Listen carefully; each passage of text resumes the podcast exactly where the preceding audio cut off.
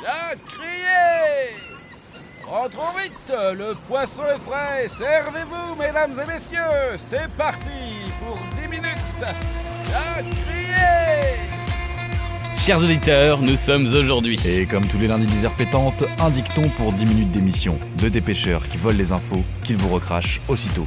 En somme, des nouvelles pas fraîches, mais pour We tous.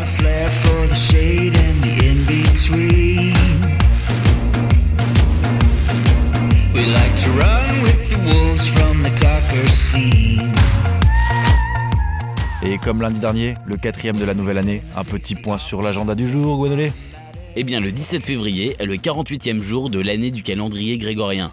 Il reste 317 jours avant la fin de l'année. 318 en cas d'année bissextile. C'était généralement le 29e jour du mois de pluviose dans le calendrier républicain français, officiellement dénommé jour de la Chélidoine.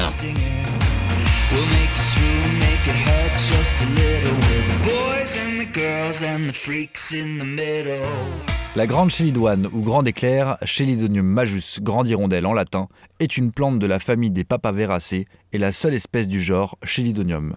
On l'appelle aussi herbe aux verrues car son latex jaune-orangé toxique passe pour éliminer les verrues. Sur les jambes, sur le nez, sur les doigts ou sur les pieds, elles sont là. Et aujourd'hui, on tente le tout pour le tout pour les chasser, les éliminer. Les verrues ont mauvaise réputation.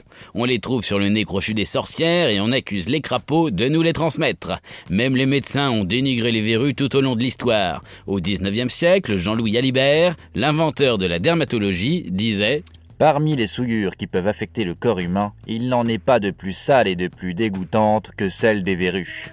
Un discours encore très ancré dans nos esprits, pourtant aujourd'hui beaucoup de dermatologues tentent de dédramatiser l'apparition des verrues. Finalement, c'est surtout leur aspect, petite, vicieuse et ornée de petits points noirs, qu'on leur reproche. Les verrues sont des excroissances de la peau un peu contagieuses, mais pas tant que ça. Le responsable, c'est un virus, le papillomavirus qui se développe dans l'épiderme, la couche la plus superficielle de la peau. Mais pas de problème, même si vous gardez l'ornement pendant plus de 3 ans, il finira par partir, tout naturellement.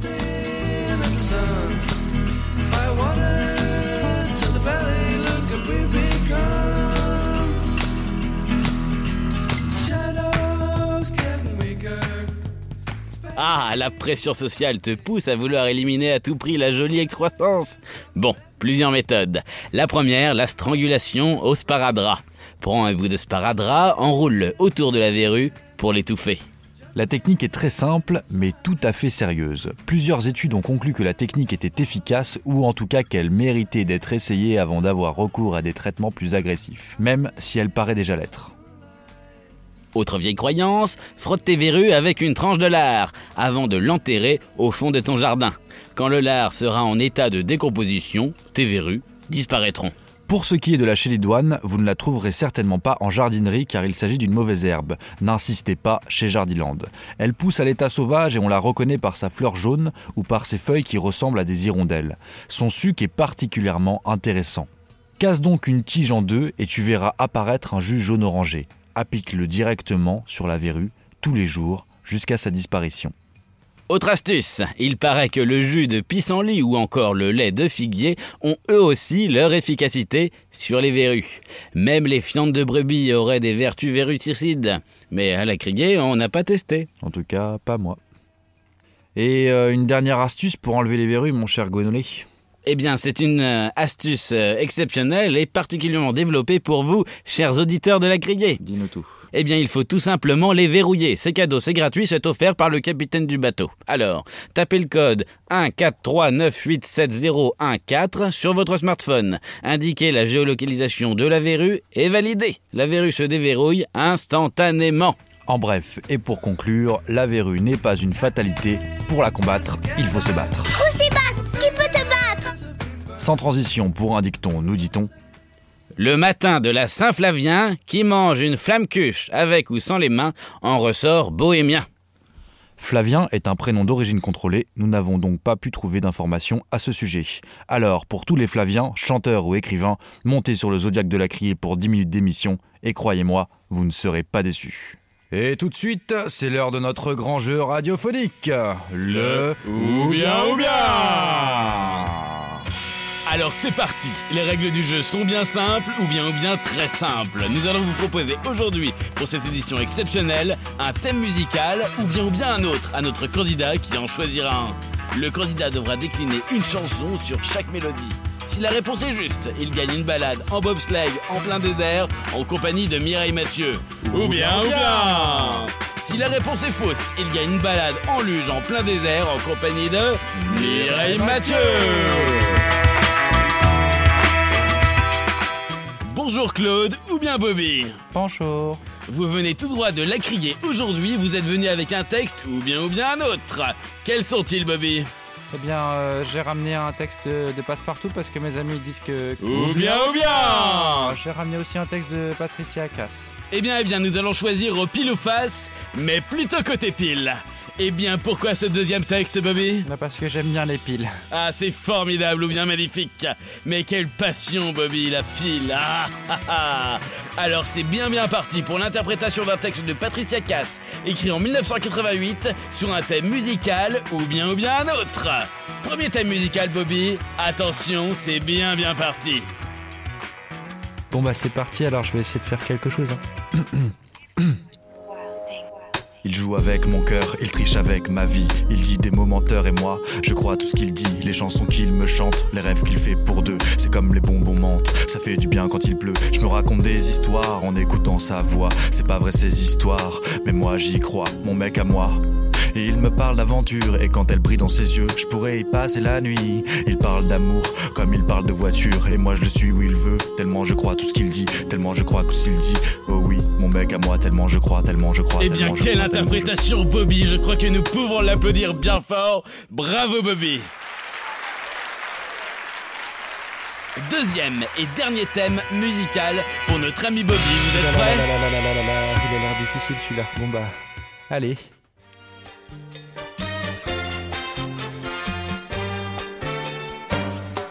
Il joue avec mon cœur, il triche avec ma vie. Il dit des mots menteurs, et moi je crois tout ce qu'il dit. Les chansons qu'il me chante, les rêves qu'il fait pour deux, c'est comme les bonbons mentent. Ça fait du bien quand il pleut, je me raconte des histoires en écoutant sa voix. C'est pas vrai ces histoires, mais moi j'y crois, mon mec à moi. Il me parle d'aventure et quand elle brille dans ses yeux, je pourrais y passer la nuit. Il parle d'amour comme il parle des voitures et moi je le suis où il veut. Oh, tellement dommage, crois tout ce c'est perdu, dit, Bobby. Oh. On se retrouve le mois prochain pour un nouvel épisode de votre jeu préféré, le Ou bien ou bien Et moi j'aime bien quand même les piles, mais euh, bah, je peux, on peut aussi peut-être faire le, le face, le face à face, vous savez, c'est comme dans le jeu. là. Ah, merci Bobby, mais c'est trop tard mon grand. Allez, merci à tous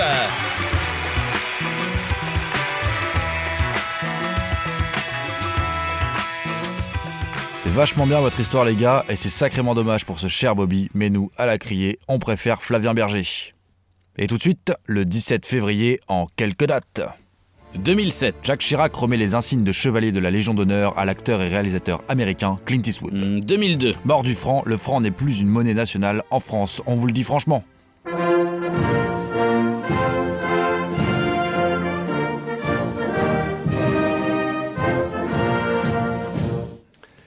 Chers compatriotes, l'euro, c'est un temps de joie, de retrouvailles, de chaleur familiale et amicale. Mais il n'est pas normal que les lois et les règles soient bafouées au nom d'intérêts particuliers. 300 millions d'Européens partageront désormais la même monnaie. Et j'ai pour eux ce soir une pensée particulière. 1981. Naissance de Paris Hilton, dont tout le monde se moque. 1978. Une fuite de gaz à Paris provoque une explosion, 12 morts et 100 blessés. 1972, 69 et 63. Naissance respective de Philippe Candeloro, David Douillet et Michael Jordan, la belle brochette. Hmm, 1946. Naissance du très respecté André Dussolier, comédien. 1939. Présentation de la Volkswagen par Ferdinand Porsche. 1909. Décès de Geronimo, chef indien de la tribu des Apaches. 1781. Naissance de René Laennec à Quimper, inventeur du stéthoscope. Et 1673. Eh bien, il me semble, là tu me poses une colle, que on est le 17 février, tac tac tac, ça doit être ça le 24. C'est une semaine après la première du Malade imaginaire au théâtre du Palais Royal. Il me semble que Molière a éprouvé un malaise en scène. Eh oui, c'est ainsi que Molière Momo pour les intimes meurt à 51 ans le 17 février 73, hein, vers 10h du soir. Alors il éprouve un petit malaise à la fin de l'acte 3 du Malade imaginaire et il le dissimule par un rire forcé. C'était un, rigolo. C'était un rigolo, le gars. Alors on le transporte chez lui, il crache du sang, il refuse obstinément les bouillons de sa femme, qu'elle a toujours en réserve, hein, Ouais, c'est une, sacrée, euh, une sacrée bonne femme. Alors il mange tout de même un reste de pain avec un peu de parmesan, et puis il se met au lit et puis il meurt. Un repas pourri quand même. Oh, un bon repas, hein, un peu de parmesan sur du pain beurre, c'est toujours un plaisir. Mais moi, ce que, ce que j'ai, ce que j'ai, c'est parce que j'ai fait quelques recherches médicales et donc du coup, il Ouais. y en a qui disent que pour expliquer cette mort, elle apparemment, elle serait due à une tuberculose pulmonaire et non pas, comme la rumeur le dit, à une rupture d'un anévrisme d'aorte. Ce qui est toujours foudroyant d'ailleurs dans ce cas de figure. Mais apparemment, c'était un anévrisme situé sur une branche de l'artère pulmonaire, dit anévrisme de Rasmussen. Tout ceci expliquerait le délai entre le moment où il est sorti de scène et le moment où, bah, il est mort. Parce qu'il est mort. Tu voulais me parler en fait je- du fait que Molière il était habillé en vert et qu'à ce qui paraît ça lui aurait porté la poisse. Eh bien oui. Alors deux possibilités à ça. Au fait que euh, s'habiller en vert sur scène soit une malédiction et qu'il ne faut surtout pas le faire. Donc quelles sont ces deux raisons? Alors voilà, la première, c'est que Molière serait mort sur scène en verre. La deuxième serait tout simplement, bon j'ai discuté avec un teinturier qui m'a expliqué que la couleur verte obtenue pour les vêtements à l'époque était faite à base d'arsenic. Hein, de l'arsenic. Et le fait des chaleurs dégagées par les éclairages sur scène, à base de bougies, et des gesticulations dues au jeu de scène des comédiens, finalement ça provoquait des intoxications. un, peu, un peu comme un comme un hammam à l'arsenic en fait. Exactement. Donc au-delà de la malédiction, c'est tout simplement une cause euh, plutôt euh, plausible. Et donc euh, lui-même Molière, tout vêtu d'arsenic qu'il fut, il fait sa représentation du malade imaginaire et il tombe vraiment malade et il meurt.